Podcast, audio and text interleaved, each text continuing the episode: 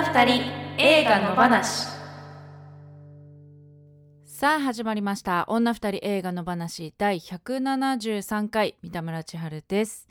この番組ではシンガーソングライターの女二人が映画についての話に語っていきます。映画好きなあなたやこれから好きになるあなたも一緒に楽しくおしゃべりしましょう。ということで私三田村千春、えー、1ヶ月ぶりに野放しに帰ってきました。ヶ月もねたくさん休んでしまって真央ちゃんにも、えー、いろいろ迷惑をかけたなと思いますが守ってくれてありがとうございます。そして変わらず聞いてくださる方々もありがとうございます。えー、そんなね1ヶ月ぶりの、えー、ご帰還三田村千春のご帰還なんですけど今日は、えー、そんな私一人で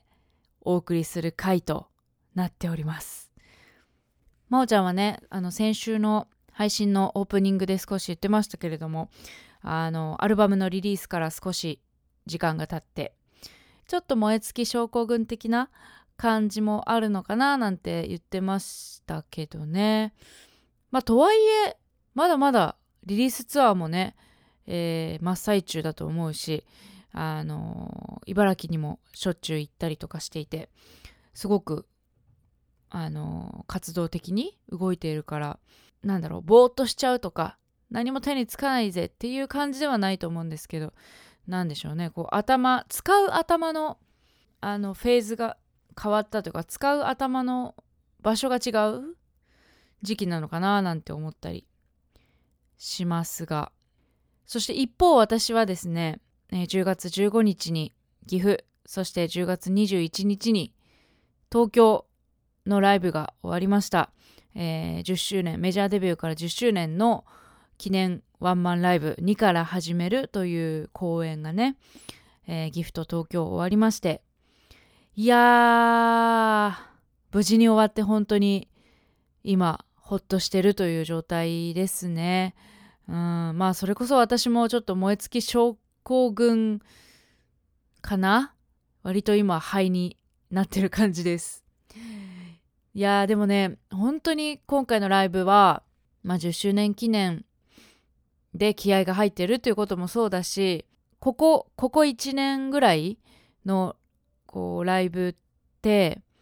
あのやっぱり体調がねなかなか安定しなくて風もすごくたくさんひいたしあの喉の調子も思ったように戻ってこなくて。でなんかそれは多分出産によって、えー、体力も落ちたりとかしてるからあの体力とか筋力も落ちててなかなか喉がその歌うための筋肉が戻ってないとかいうのもそうだしあの生活がねちょっと変わったことによる風邪をたくさんひいたりとかあの赤子から風邪をもらったりとかなんかそういうのも含めてすごくねやっぱ体調管理が難しくてでライブがあるとそこに向けてやっぱりあの体調をね万全に持っていかないといけないっていうプレッシャーの中で常にいるっていうこともこう体に負担だったりとかもしてなかなかね心配事が多い今回のライブだったんですよ。しかもねこう今回東京の方は昼公演が弾き語りそして夜公演がバンドセットっていう感じで1日2公演っていう風にこう決めてそこに向けて進んでいたので1日2公演大丈夫かっていうことも一個ねこうプレッシャーとしてあったりもしたしいろんなね不安要素がある中でなかなかしびれる日々でした。でもねあのー、こうやってライブを終えてもうねすごくいいライブができたんですよね。まあここ1年ぐらいの出産後のライブの中で一番良かったしあーなんか戻ったなってすごく思えたライブがやっとできたっていう感じですごくね本当にほっとしたっていう気持ちが正直とっても大きいです。なのでねちょっと1ヶ月の話休んでしまいましたけれどもここからまた毎週張り切って、えーやっていきたいなと思いますので改めてよろしくお願いします。だってねもう気づいたら173回だからなんかこう200回も視野に入ってきたなっていう感じがしているわけですよ気づけば。うん。まあ200回まであとどれぐらいですか？えっ、と27回だから。まあでも半年ぐらいか。半年ぐらいありますけれども。まあ200回に向けてね。まだまだもっともっと盛り上がっていきたいなと思うし、まあ、200回記念はねやっぱり盛大にドカンとやりたいなというふうにも思うので、まあ、まだ真央ちゃんともね相談はできていませんが。うん。野放しもますます頑張っていきたいなと思いますので、えー改めてよろしくお願いします。えー記念すべき私の復帰会、えー私一人会になりましたけれども今日は何の作品をやろうかなって思った時にまあ私もねだから1ヶ月ぐらい全然映画館に行けてなかったんですよもうライブのことしか頭になかったです。もう正直赤子の世話をしてる時ももうライブのこともうどうしたらチケット売れるかなとかグッズどうしようかなとか、えーなんかそんなことばっかり本当にずっと考えてて映画館にもなかなか行けなかったんです。で久々に映画館行くから何見たいかなって思った時にとはいえなんかあんまり頭使いたくないなと思ったんですよね。なんかこう重い社会派のドラマとかあの私のね普段だったら私の大好物の家族の闇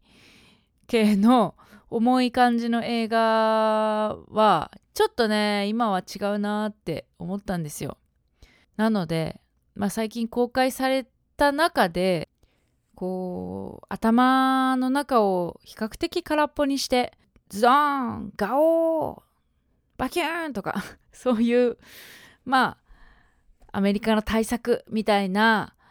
映画が良かったんですよね。なんかそういうのが見たか、見たいモードだったんです珍しく。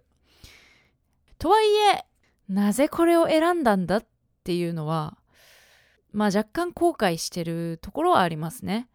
あと真央ちゃんもびっくりしてると思います。まさか私が SF を選ぶとは一人会ではあえて SF を選ぶとはっていうねことはありますけれども私もその点はちょっと後悔はしてる、ん、なのでまあ先ほどねこう久々の復帰会でしかも一人会で200回に向けて頑張るぞって言った割には今回とてものらりくらりとした、えー野放しになるかと思いますが、まあ、そのあたりも楽しんでこいつのらりくらりだな今日もって思ってもらえたらまあそれはそれでいいかななんて思います。ということで、えーまあ言い訳はこれぐらいにして行ってみましょう毎週一つの作品を取り上げて語っていきます今週の作品はギャレス・エドワーズ監督ザ・クリエイター創造者。女が二人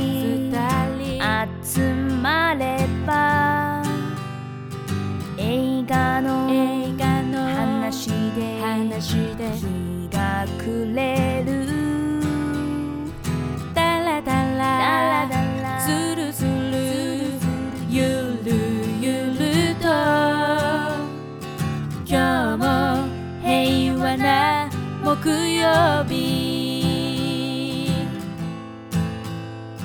今日も平和な木曜日。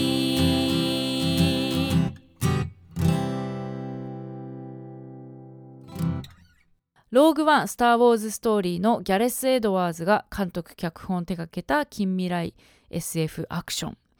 2075年人間を守るために開発されたはずの AI がロサンゼルスで核爆発を引き起こした。人類と AI の存亡をかけた戦争が激化する中元特殊部隊のジョシュアは、えー人類を滅亡させる兵器を作り出したクリエイターの潜伏先を突き止め暗殺に向かう。しかしそこにいたのは超進化型 AI の幼い少女アルフィーだった。ジョシュアはある理由から暗殺対象であるはずのアルフィーを守り抜くことを決意するが点々点テネットのジョン・デビッド・ワシントンが主人公ジョシュアを演じインセプションの渡辺謙。エターナルズのジェンマ・チャン。アイ・トーニャ史上最大のスキャンダルのアリソン・ジャネイが共演。2023年制作アメリカ。はいということで、えー SF 苦手意識強めの私です。でも、まあ、そんな私でもたまに見てみようって思う時が来るんですよこうやって。やっぱ食わず嫌いは良くないなとか思ってね選んでみたりするんです。特に今とかはこうライブが終わった後になお後の何かこう高揚感がまだちょっと尾を引いている感じ？ライブライブハイみたいなのがねまだもう何日か経ってるけどまだちょっと引きずっているところがあるっていうのもあるのかなと思います。なのでね結構こう意気揚々とワクワクしながら映画館に行きました。しかも IMAX で見ました。そう IMAX で見てすごく良かったなと思いましたね。やっぱりその戦闘シーン爆発とかあのもとっても迫力があったしすごくスケールの大きい映像だったのでそれはすごく楽しめたなと思いますね。あと音の面でもあの今回 AI がね人の形をしててその模造人間シュミラントだったかな？っていう呼ばれているその人の顔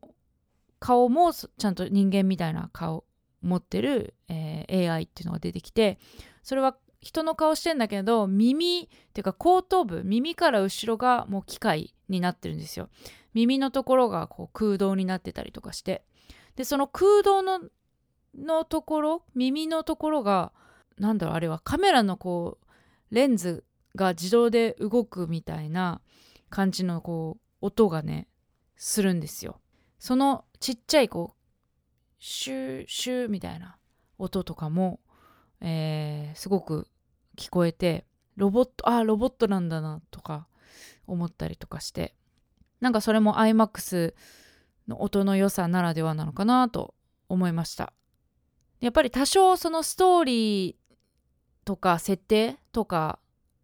分かりにくいところがあったりしてもその映像の迫力とかのおかげで何て言うんですかね映画にしがみついてしがみついて見ていられたっていうのはあったのかなと思います。なので iMAX でね見れてよかったなと思います。では、えー早速推しポイントいってみましょう。三田村千春的推しポイントその 1AI が可愛いまあ、これはねすごくこう AI が進化して AIVS 人間みたいな感じのまあ大きく言うと構造になっているわけですけど、まあ、AI っていうと何て言うんですかね隙のないあのどっか得体の知れない脅威みたいなイメージが漠然とあるんですけどこの映画に出てくる AI はなんかねあの人型ロボットって感じで可愛いんですよね。あのー私の大好きなピクサーの映画で「ウォーリー」っていうねやつが映画がありますけれどもウォーリーはあのロボットなんですよね。まあ感情とかも持っているんですけどそのウォーリーが、まあ、ロボットでただの機械なんだけどだんだん同じあの人間みたいに心を通わせるものに見えてくるんですよ。ただの鉄の塊。しかもこうゴミ同然のガラクタみたいなロボットなんですけどそのウォーリーがねだんだん映画物語が進むにつれてあのすごく可愛くもうペットを見てるような気持ちになってくるんですけど、まあ、今回の映画に出てくる AI もそういうなんか可愛らしさがありました。あのいろんなタイプの AI ロボットが出てくるんですけど基本的になんか人の形だとか人間を模した形をしていて、まあ、さっきも言ったように人間の形あ顔を持った、えー AI もいればあの警察の役割を担ってたりとかあとは肉体労働を担ってたりとかする AI はあの顔はないんですけどでも何て言うんですかね首から下は人間っぽい、えー手足もあって、うん二足歩行していて多分大きさも人と同じぐらいの大きさ身長だしっていうのであの人型をしてるしあとはあの爆弾とかも人型になっててなんかねドラム缶に手足が生えたみたいなね可愛いゆるキャラみたいなのが出てくるんですよ。それはもう戦闘中にこうそれをまあ放つとドラム缶型の爆弾が自分でこう走って敵の陣地の中にまあ特攻隊みたいな感じですよね走っていって爆発するっていうやつが出てくるんですけどそれとかも可愛いんですよねなんか AI の進んだ世界の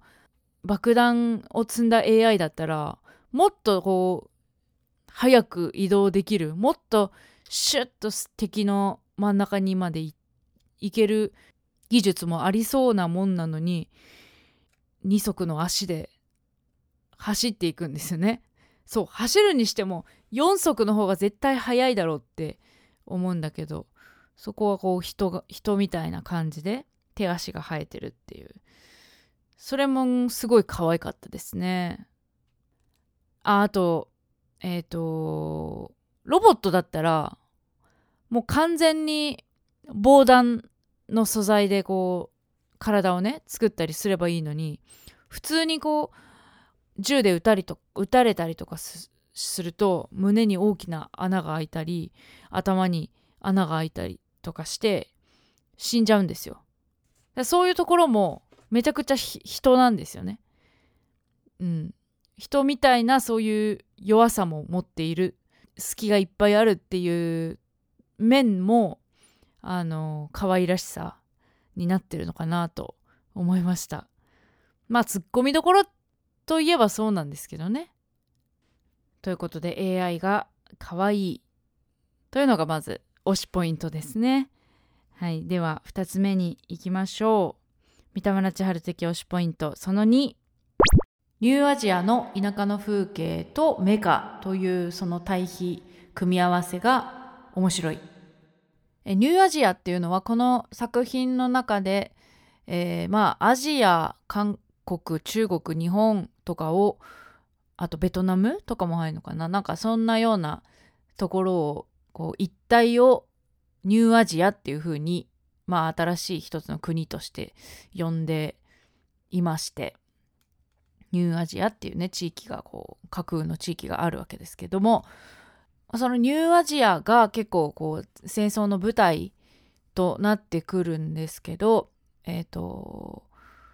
まあその田舎の村が出てくるんですよね。えっ、と田園風景だったり段々畑みたいなのがあったりでその普通の村の村人たち農民たちみたいなのもいてでその彼らの中に普通にこうあの労働力として AI があのロボットが一緒にねあの農作業をしてたりもするんですけどそういうこう本当に田舎の人たちとメカ。あのノマドっていうね、えー空を飛ぶ基地みたいな、えー母艦みたいな、えーもの大きいのがあるんですけどでそこからレーザーで下の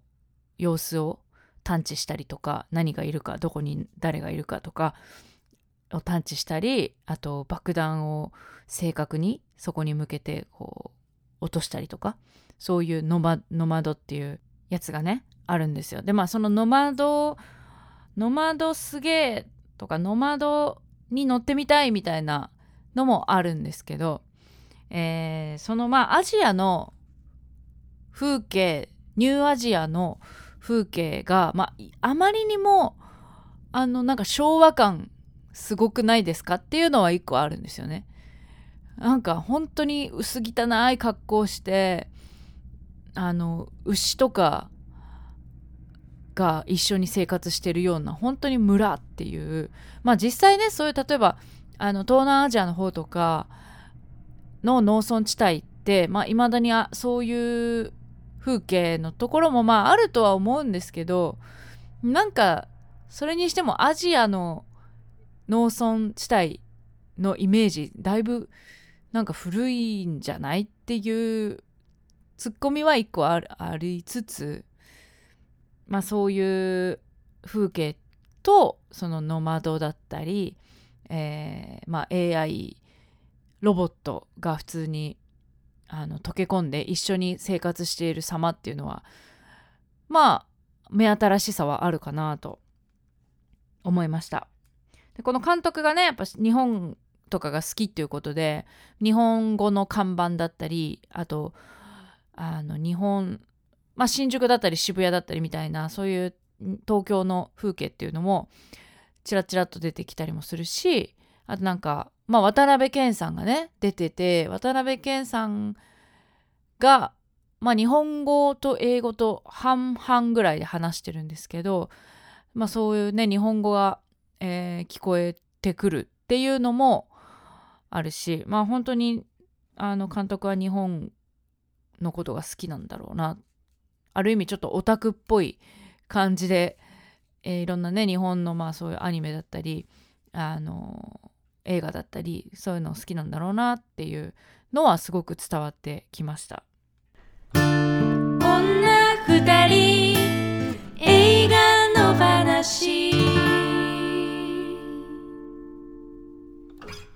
ということでここからはですねまあ私一人会の時はいつも、えーざっくばらんにいろいろとこの映画の感想をつらつらと話していこうということでやってますけれども。なんだろうやっぱり私が、F、SF 弱者あんまり知らないっていうこともあるし、まあ、それに伴ってこううんとこう監督がたくさん参考にしたとかインスピレーションを受けたと思われる作品のこともあんま知らないしあとはその監督の過去作「スター・ウォーズ」の「ローグ・ワン」かなをね監督してますけれどもそういうののこともあの全然知らないという見てないっていう状況っていうのもあるけれども、まあ、やっぱりねストーリー的には結構その突っ込みたくなるところっていうのはまあ多々あったかなと思います。突っ込みたくなるところもあるしよくわかんないなっていうところもありましたね。まずですねそのアルフィーっていう、まあ、その超進化型 AI である、えー少女、まあ、この少女が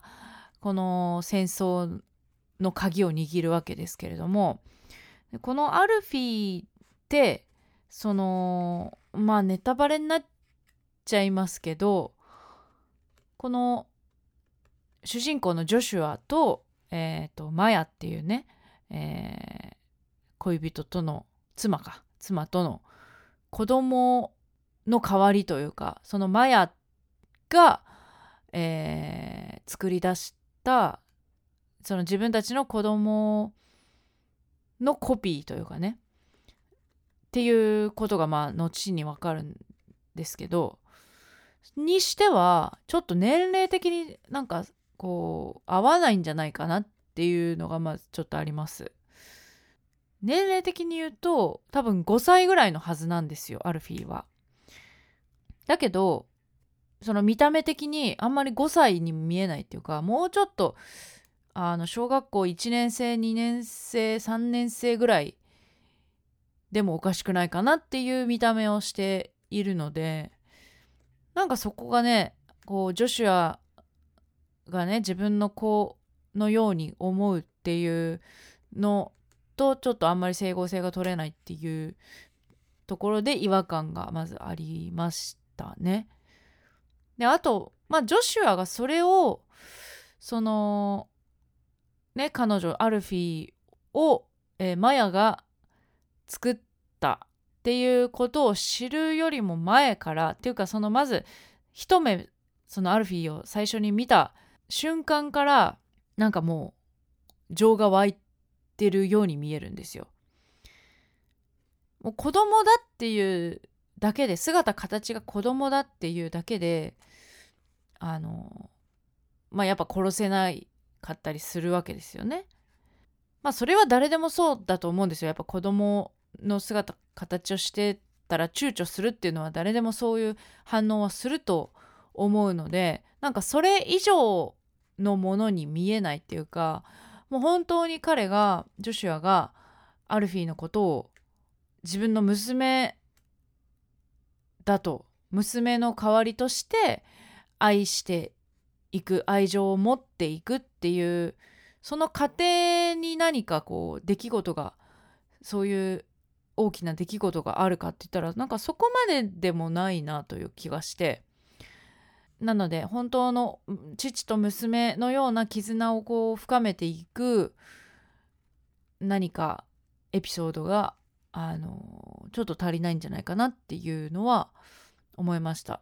だから見てるこちらとしてもこの2人にこう何て言うんですかね感情移入するとかあのこの2人がこう離れないでほしいとかっていうのをそんなに思えないわけですよね。うん、っていうのは思いましたね。あとマヤっていうねそのジョシュアのまあ妻であり、まあ、彼女もすごく大きな、まあ、秘密を抱えながらジョシュアと愛を育み、まあ、それでね、あのー子供をお腹にいる状態で、まあ、姿を消してしまうわけですけれどもマヤに対してもなんか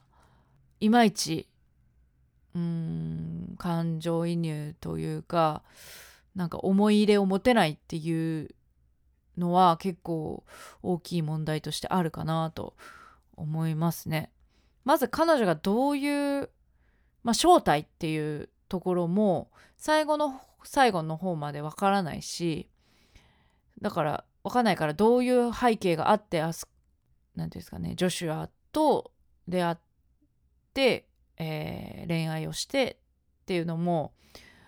他のキャラクターに比べたらまだ描かれている方だとは思うけどそれでもやっぱりなんか足りないなと思いました。だからその母親としてのマヤだったり父親と娘のこう愛情とか絆っていうのをよりよりこう感じられるようにするにはお腹にいる時にあの別れてしまったっていうよりかは赤ちゃんぐらいの時に離れ離れになってしまったっていうぐらいの方があのちゃんとこう家族としての愛情っていうのがこう生まれた後で目に見える形でああこれが娘だっていう風に見えた方がでその後であの妻と娘がいなくなってしまったっていう方がすごく感情がこう揺さぶられるんじゃないかなっていうのは思いましたね。うん、あとまあこういう話だとよくあるのかもしれないけどその国としてはアメリカ側としてはもう国をかけた戦争をしてるわけじゃないですか。でその人類の存亡が関わってるぐらいの大きなその戦争に駆り出されている中でジョシュアはジョシュアの動機としてはマヤに会いたいっていう動機で戦争に行くわけですよね。もう引退っていうか一回辞めてるけどもう一回駆り出されて戦地に行ってると。なんかそのテンションの違いというかあの目的の違いがなんかあまりにも落差があってもちろんジョシュアとしては自分の中ではあの人類の存亡とか国のこととかよりもマヤに会いたいっていうことの方が大きいのは分かるんだけどでもなんかこう客観的に見ると一人だけこうすごく個人的な気持ちだけでマヤはマヤを知らないかっていやでもそれより前に人類の存亡がかかってるからっていう気持ちになっちゃう。うん、だからそれもそうねジョシュアだったりそのマヤだったりに見てる方がこう気持ちがグッと入ってないから余計にそう見えるのかもしれないですけど。うん。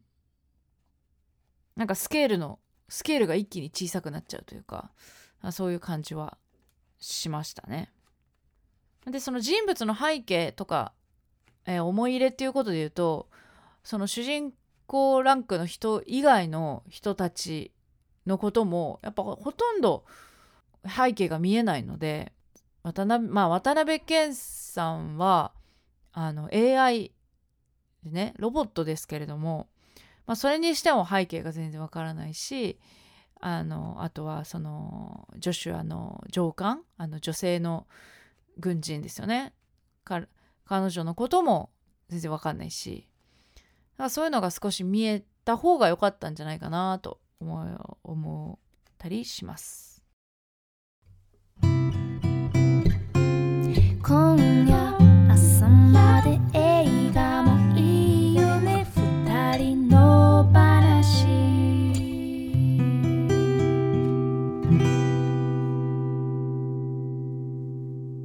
女二人映画の話。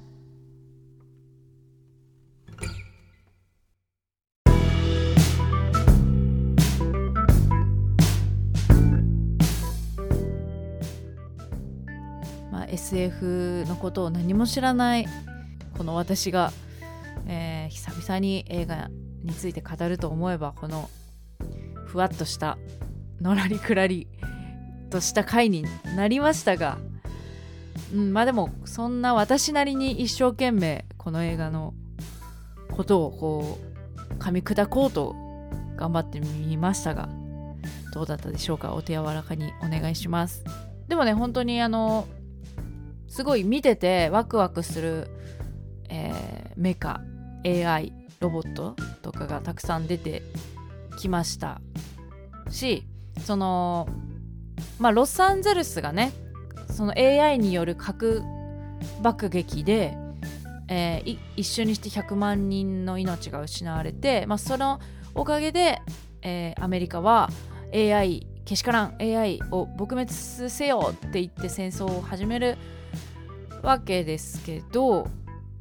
まあ、そもそもその核爆発自体が、まあ、人間の入力ミスによるだから人災だったっていうこともね劇中に少し語られるっていうか途中で分かっていくんですよ。そういうのとかね考えるとうーんなんか AI と人間の未来についてすごく、うん、考えるしそのさっきも言ったようにそういうね田舎の農村風景の中で普通の人間と一緒に、えー、AI が農作業を普通にしている姿とか見ると、まあ、AI と人間でうまく共存する共存していく社会っていう考え方をすごくこの映画は提示してるんだなって思ったし、まあ、そういう考え方もそういう見方もあるんだなっていうふうにはすごく新たな視点としてあのうん、取り入れることができたかなと思います。なんかこう AI とかそういう模造人間シュミラントがなんかこう少数民族みたいな感じにもあの考え扱っているのかなと思いましたね。少数民族、まあ、例えばユダヤの人とかみたいな何かこう恐れられてあのあいつらがいると自分たちの存在が危ぶまれるんじゃないかとされてまああの排斥されたりとかっていう歴史もありましたけれどもうんじゃなくて上手に共存していく。みんな同じじゃん。結局 AI も感情を持ったりとか学習していくようになってくると人間とじゃあどこが違うの？っていうところで、うん、同じじゃん共存していけるよっていう未来もあるんだなっていうそういう可能性としてあるなっていうのはあの思いました。ということで今日はザ・クリエイター創造者を見て感想をのらりくらりと話していく回になりました。えー、皆さんもね、ぜひ、まだ公開されたばっかりなので、えー、映画館で見て感想を教えてもらえたらなと思います。それでは次回なんですけれども、え次回は、えー、待ちに待った2人で喋る通常回、ようやくお届けします。1ヶ月以上ぶりかな？ようやく2人で、真央ちゃんと2人で、えー、話をしますが、そんな記念すべき回に扱う作品は、岩井俊二監督「キリエの歌」キリエの歌？どっちだろう？キリエこれね音楽映画というまああの肩書きというか風に書いてありました。けれどもねアイナ・ジ・エンドさんが主演ですよね。うん、あとあの私のねあのいつもバンドメンバーとしてサポートしてくれてる中村翔子ちゃんベーシストの中村翔子ちゃんがアイナ・ジ・エンドさんとあの2人で一緒に作った曲とかも劇中で使われてたりするみたいで翔子ちゃんからもねあのあぜひあの映画見てってあの言ってもらったので今回取り上げます。楽しみです。ぜひ映画館で見ていただいて、えー、感想を送ってもらえたらと思います。この番組ではあなたからの感想やご意見をお待ちしています。この作品を扱ってほしいなどのリクエストも大歓迎ですし過去回の感想はいつでもお気軽に送ってください。メールを採用させていただいた方には2人の話ステッカーをお送りしますので住所と本名も忘れずに書いてください。メールアドレスは2人の話アットマーク Gmail.com です。この番組はポッドキャストと YouTube で聞けます。お好きな聞き方で聞いてください。YouTube の方はコメントとかチャンネル登録グッドボタンなどお願いします。Twitter、Instagram はアカウントのフォローお願いします。また感想やご意見はハッシュタグ二人の話をつけてどしどしつぶやいてください。そしてこの本編と合わせてさらに喋り足りないことを女二人映画裏の話として喋っています。えこちらは女二人映画裏の話というタイトルのノートにて音声配信中で1つ100円で購入していただくと聞けます。えー、今週のはですね、あの三田村千春一人裏話、裏話、裏の話なので、えー、終わったばかりの三田村千春のライブについて少し感想とかあの自分の体感とか話していきたいなと思いますのでぜひ聞いてみてください。そしてじゃあお知らせです、えー、私三田村千春のあの次のライブはですね11月の26日日曜日ですね、えー、代々木東京代々木のロッジというライブハウスで、えー、ライブが決まっております。これはお昼のね公演ですね。チケット発売開始しておりますのでぜひチェックしてみてください。他にもねあの三田村千春 SNS だとかいろいろやってますので、えー、覗いてみてください。来週も木曜夜8時に配信です。ぜひ聞いてください。ここまでのお相手は三田村千春でした。さようなら。